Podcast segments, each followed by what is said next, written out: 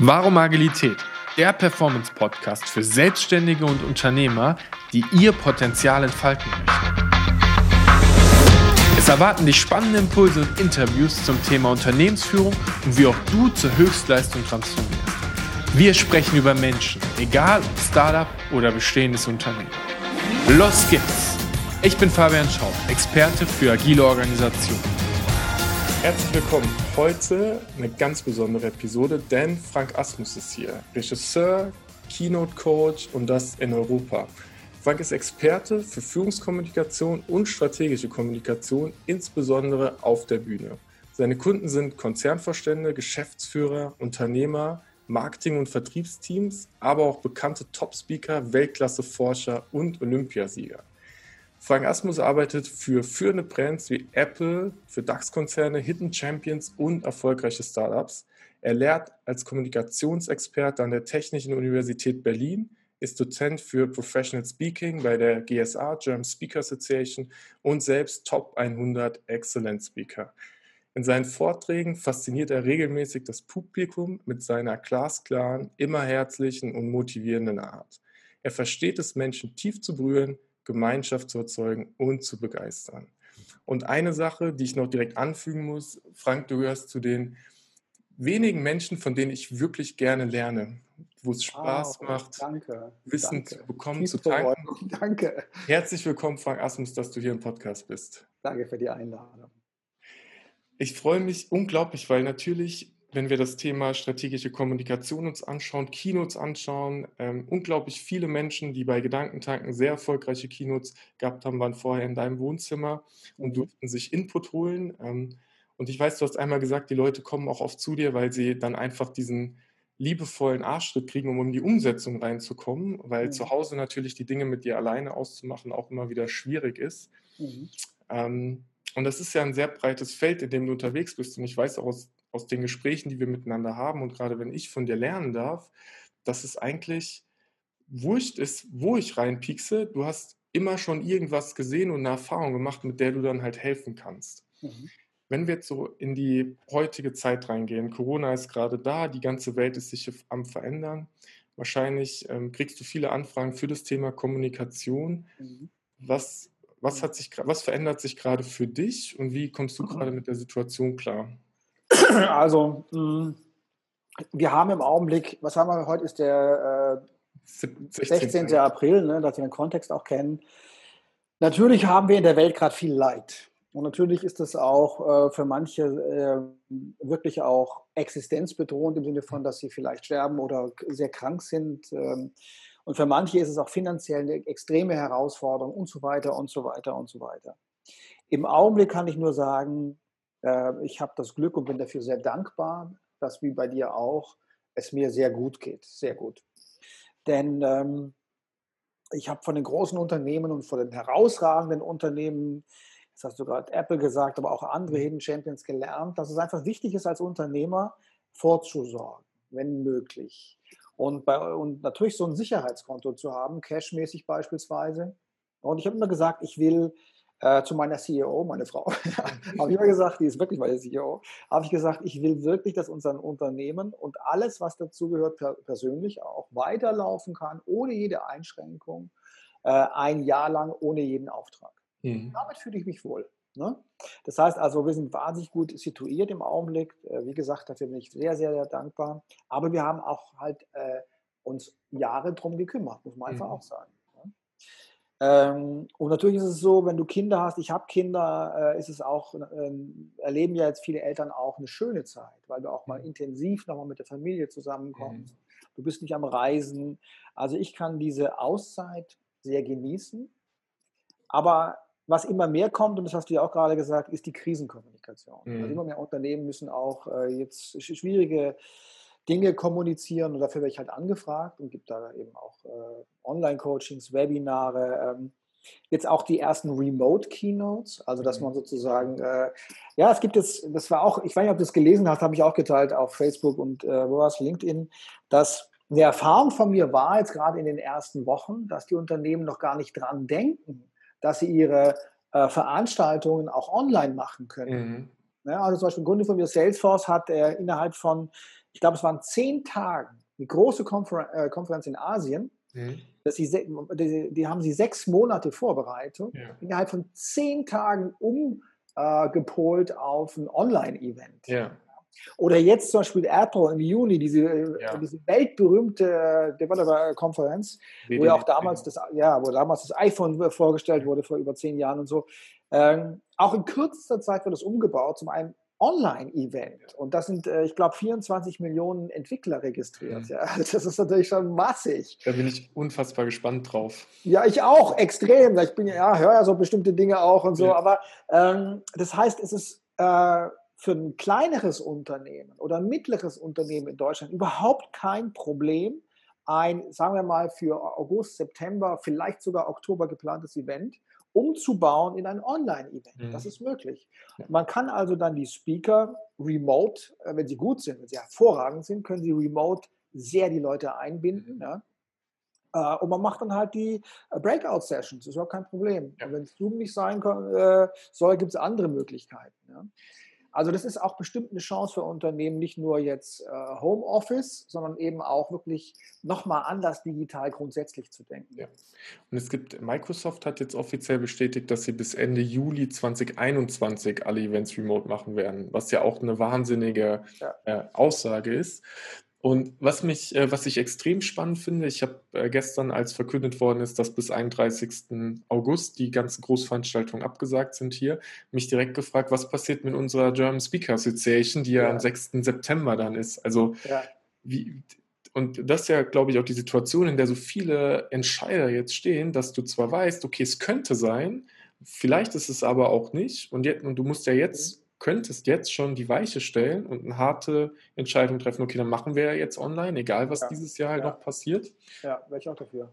Ja. Oder du gehst halt auf den, naja, vielleicht können wir es halt doch noch offline irgendwie geregelt bekommen, wobei ich auch glaube, dass extrem viel Hybrid entstehen wird in der. Zukunft. Genau. Also ich habe auch schon überlegt, ob ich das in die Facebook-Gruppe reinschreibe von der GSA. Mhm. und ich habe da schon mal, wenn du das gelesen hast, so ein bisschen vorgelangt und es mit Apple erzählt ja. und so, dass da schon mal eine Offenheit vielleicht auch entsteht. Aber natürlich, ich würde, ich fand schon äh, ehrlicherweise die letzte Konferenz äh, grenzwertig, dass ja. man sich dann noch äh, also präsent getroffen hat. Ja. Also jetzt haben wir halt die Pandemie und ähm, ähm, man kann es ja schon nicht mehr hören, aber es ist so, in jeder Krise liegen Chancen und die äh, offensichtlichste Chance für Unternehmen ist jetzt schneller zu digitalisieren. Ja. Und da habe ich eine, eine, Frage, weil du hast eben gesagt, du hast dafür gesorgt, dass du ein Jahr lang Puffer hast. Kannst du dich bewusst mhm. an Situationen erinnern, wo du Chancen hast ziehen lassen, wo du hättest investieren müssen, weil du gesagt hast, nein, ich behalte meinen Puffer? Weil Frage, ja. du ja irgendwann auch extreme Geldsummen, also in einem gerade großen Unternehmen, ich mhm. nehme mal einen normalen Mittelständler, wo du weißt, du hast jeden Monat 50.000 mhm. Euro Gehalt, dann musst du, ja. eine, musst du ja wirklich eine halbe Million ähm, liegen mhm. haben, um diesen Puffer überhaupt haben zu können. Du, mein Nachbar hier hat 650.000 Euro Gehaltskosten im Monat. Mhm. Das ist natürlich schon eine, eine ja, nochmal. Ja? Faktor 10, ja. ja. Also übrigens Gedankentanken auch, hat ungefähr dasselbe. Ne? Ja, ähm, ja, was kann ich dazu sagen? Natürlich ist es erstmal ein Konflikt. Ja. ja und, und ähm, die aus meiner Sicht, es war ja auch immer so ein Mantra von Steve Jobs, ein Unternehmen, was äh, stark am Markt werden will, äh, egal woher es kommt, muss zwei Dinge im Fokus halten: Innovation. Und die Kommunikation der Innovation. Weil es geht ja immer einmal um die Qualität der Produkte und Dienstleistungen. Im selben Maße geht es um die gelungene Kommunikation der Produkte und Dienstleistungen. Mhm. Und sicherlich ist es ein Grund, warum ich auch jetzt äh, bei solchen Unternehmen arbeiten kann, weil Kommunikation da so einen großen äh, Aspekt hat. Du fragst jetzt aber gerade nach der Investition. Das heißt also, die äh, Innovation, die Weiterbildung darf natürlich nie äh, äh, abgeschnitten werden. Im Gegenteil, Weißt du, also äh, man kann natürlich vielleicht Ressourcen binden. Zum Beispiel als äh, Steve Jobs zurückkam zu Apple, wann war das? 97, da hat er äh, über 40 Produkte zusammengekürzt auf mhm. vier Produkte. Ja. Dadurch hatte er natürlich für diese vier Produkte viel mehr Ressourcen und konnte da viel was in ähm, viel mehr Innovation reinpushen, auch ins Design. Das heißt also, ähm, ich habe die Weiterbildung immer sehr genau im Blick mhm. und tue mich jedes Jahr genauso wie du intensiv weiterbilden. Mhm denn ohne das geht es nicht. Deswegen kannst, ohne das kannst du kein äh, Top-Mann sein in der Welt oder Frau oder ein Top-Unternehmen haben. Und gleichzeitig achte ich aber auch darauf, sehr genau immer Ressourcen zu, äh, äh zu also den Fokus zu haben. Mhm. Und der Fokus ist häufig getragen von, äh, ich gehe von mir aus, also von dem, was ich will, von meinem Herzen, entwickle aber vom Markt her. Mhm. Zwei verschiedene Perspektiven. Oh ja. Viele entwickeln was und keiner braucht es. Ja. ja. Sondern äh, äh, ich höre also den Kunden oder den potenziellen Kunden oder dem Markt sehr genau zu. Mhm. Der Markt kann mir nicht sagen, was er genau von mir will, aber irgendein Bedürfnis signalisieren. Mhm. Und da setze ich dann die Ressourcen drauf in meinem ja. kleinen Unternehmen. Ja. Also klingt es sehr kompliziert. Also was heißt es? Äh, ein Sicherheitskonto Cash ist genauso wichtig wie Innovation. Mhm. Das sind einfach die beiden Enden von einem Unternehmen. Ja, verstehe ich total. Ich hatte gestern in diesem, genau in diesem Kontext ähm, Kommunikation, weil ein Kunde von uns eine Anwaltskanzlei gerade ist, deren Repräsentanz neu machen will. Und ich auch gesagt habe, wenn die Leute auf die Webseite treffen, die wollen ja nicht die Anwaltsstunde kaufen, also die haben natürlich ein Problem, aber ich glaube, bei einem Anwalt, genau wie bei einem Steuerberater oder einem Versicherungsmakler, da willst du eigentlich diesen The Guy haben, einfach den Typen, den du anrufen kannst. Und es mhm. geht da um das Vertrauen hauptsächlich. Mhm, Weil jeder, der den Anwalt anruft, weiß ja, ich kriege bei einem Anwalt mein rechtliches Problem gelöst. Ich weiß nur nicht, ob der gut ist oder schlecht ist. Das finde ich immer erst im Nachhinein halt raus. Mhm. Aber die Dienst oder was ich kaufen kann, weiß ich ja total häufig schon. Mhm. Und es geht also Du sprichst jetzt aus meiner Sicht natürlich Vertrauen an und Vertrauen ist der wichtigste, das wichtigste Fluidum. Denn äh, ähm, ob, egal ob Führung oder ob du ein Unternehmen bist, ganz wurscht. Ähm, wenn ich das Vertrauen nicht habe, kaufe ich auch nicht oder ja. gehe ich in Beziehungen. Und deswegen haben so herausragende Unternehmen wie Salesforce das sogar im Wert. Der erste Wert von Salesforce ist Trust. Hm. Genial. Und man muss natürlich sehen, du weißt das natürlich äh, äh, als Experte, aber vor 20 Jahren, als Salesforce gesprochen hat von der Cloud, da hat Salesforce niemanden verstanden, zumindest hm. nicht hier in Deutschland. Die haben, da wusste hier keiner, was das Cloud ist. Also es war ein hoch innovatives Unternehmen, ist es immer noch, aber es war ein extrem äh, innovativer Schritt und die haben nicht Innovation als ersten Wert, nein, sie haben Trust als mhm. ersten Wert. Und als zweiten Wert haben sie Customer Success. Mhm. Das ist eben interessant. Und erst als dritten haben sie Innovation. Das sind die drei mhm. Werte von Anfang an. Das heißt also, erstmal geht es, äh, Menschen folgen Menschen. Ähm, Menschen überzeugen heißt Menschen emotional gewinnen. Das ist mhm. Wissenschaft, das ist kein Salesbruch.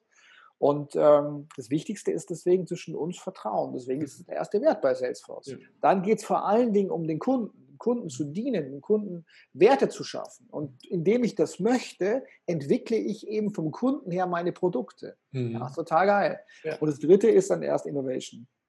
Und jetzt haben sie noch einen vierten One More Thing hinzugenommen. Also jetzt geht es um Equality. Äh, nicht, ja, doch, Equality. Mhm.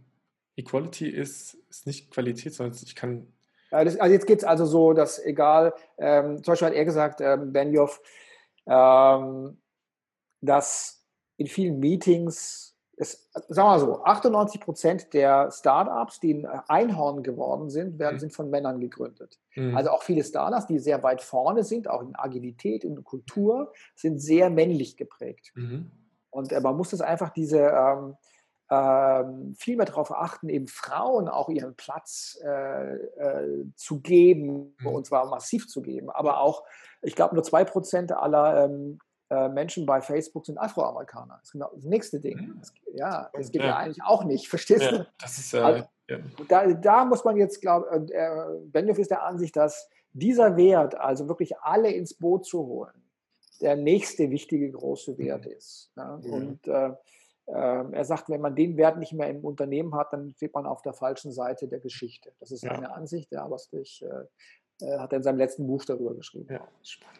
Ich habe ähm, Kevin und ich, also mein Geschäftsführer Kevin, und wir haben ja ähm, zwei Mitarbeiterinnen, auch beides Frauen. Ja, und wir hatten gestern Abend wieder eine sehr intensive Diskussion. Mhm. Äh, und es geht häufig um das Wertethema. Und mhm. ähm, da ging es auch um unsere Außenkommunikation und eine Produktidee, die wir haben. Und ähm, die, die Mädels gehen dann halt eher auf dieses, dass es sich, dass es sich für uns stimmig und gut anfühlt. Und das finde ich mittlerweile auch ähm, immer spannender, diese, weil Core Values ist ja so ein ja. Thema, das wird, das wird gesagt, du brauchst diese Werte, du musst die für dein Unternehmen definieren. Dann siehst du die Werte von anderen Unternehmen. Hier in Deutschland ist Gedankentanken ziemlich präsent damit rausgegangen, auf jeden ja. Fall. Im Februar durfte ich bei Zappos ähm, sein, habe so eine Unternehmertour gemacht in Las Vegas, ja, sehr, gut. sehr spannend war. Ja. Die hatten einen Wert, den fand ich toll. Und zwar sagen die, wir schaffen ehrliche ähm, und offene Beziehungen durch Kommunikation. Mhm. Und die stellen die Beziehung vor, die, oder die Beziehung resultiert aus Kommunikation oder mhm. so. Mhm. mhm. Und, ähm, und mir ist Kommunikation, offene Kommunikation auch immer wichtig. Also ich mag das, wenn ich im Team rede, dass jeder seine Meinung sagt. Und ich hatte letztens wieder ein Gespräch bei einem Kunden, wo dann eine Kollegin im Nachhinein schreibt, so ja, das und das hat mir nicht so gut gefallen. Dann sage ich, sag's doch einfach in dem. Moment. Sie sagt so, ja, ich wusste nicht, ob ich damit störe. Und ist so, ist egal, sag's halt einfach. Also da, aus meiner Sicht ist so, je mehr wir in die Kooperation hineinkommen, also je weiter wir aus der Hierarchie herauskommen, desto wichtiger wird Kommunikation. Weil du eben nicht mehr so wie früher der Meister am Band mit seinen 300 mhm. Leuten beim Automobilkonzern sagen konnte, so wird es gemacht. Und alle sagen, okay. Er ist nicht mehr das Zentrum des Wissens, schon lange nicht mehr. Er äh, hat, führt Leute, die zum Teil wesentlich besser ausgebildet sind als er. Mhm und natürlich auch wesentlich jünger und die programmieren irgendwelche Computer, die er nur halb versteht. Mhm. Man kann er nicht mehr hierarchisch kommunizieren, dann muss er kooperativ kommunizieren. Und das ist eine neue Herausforderung, nicht eine neue, aber es ist eine Herausforderung der letzten Jahrzehnte für Führungspersonen. Ne? Mhm. Und je weiter wir wieder eben reinkommen, desto wichtiger wird Kommunikation. Und man kann eigentlich, du kennst ja den Satz von mir, glaube ich, äh, den ich seit Jahren, seit Jahrzehnten schon sage, eine Führungsperson handelt durch Kommunikation. Mhm. Denn kein Konzernverstand baut das Auto selber zusammen. Mhm. Sondern er kommuniziert den ganzen Tag. Und auch die Strategie wird in der Kommunikation, in der gemeinsamen Kommunikation erarbeitet. Also Kommunikation aus meiner Sicht wird immer noch wichtiger werden. Mhm. Gibt es für dich eine Differenzierung zwischen, weil das eine Führungskraft nicht mehr fachlich die höchste Expertise haben muss, da bin ich total d'accord. Wie viel Expertise braucht die Führungskraft im Business? Also das lässt sich nicht allgemein aus meiner Sicht nicht beantworten. Ähm, sie muss nur wissen, was sie wissen, weiß und was sie nicht weiß. Mhm. Mhm. Also jetzt zum Beispiel in der Corona-Krise muss die Bundesregierung genau äh, oder die Kanzlerin muss einfach wissen, was sie weiß und was sie nicht weiß. Mhm. Also sie holt sich halt die besten Experten ins Boot und das würde ich halt auch tun. Ne? Ja.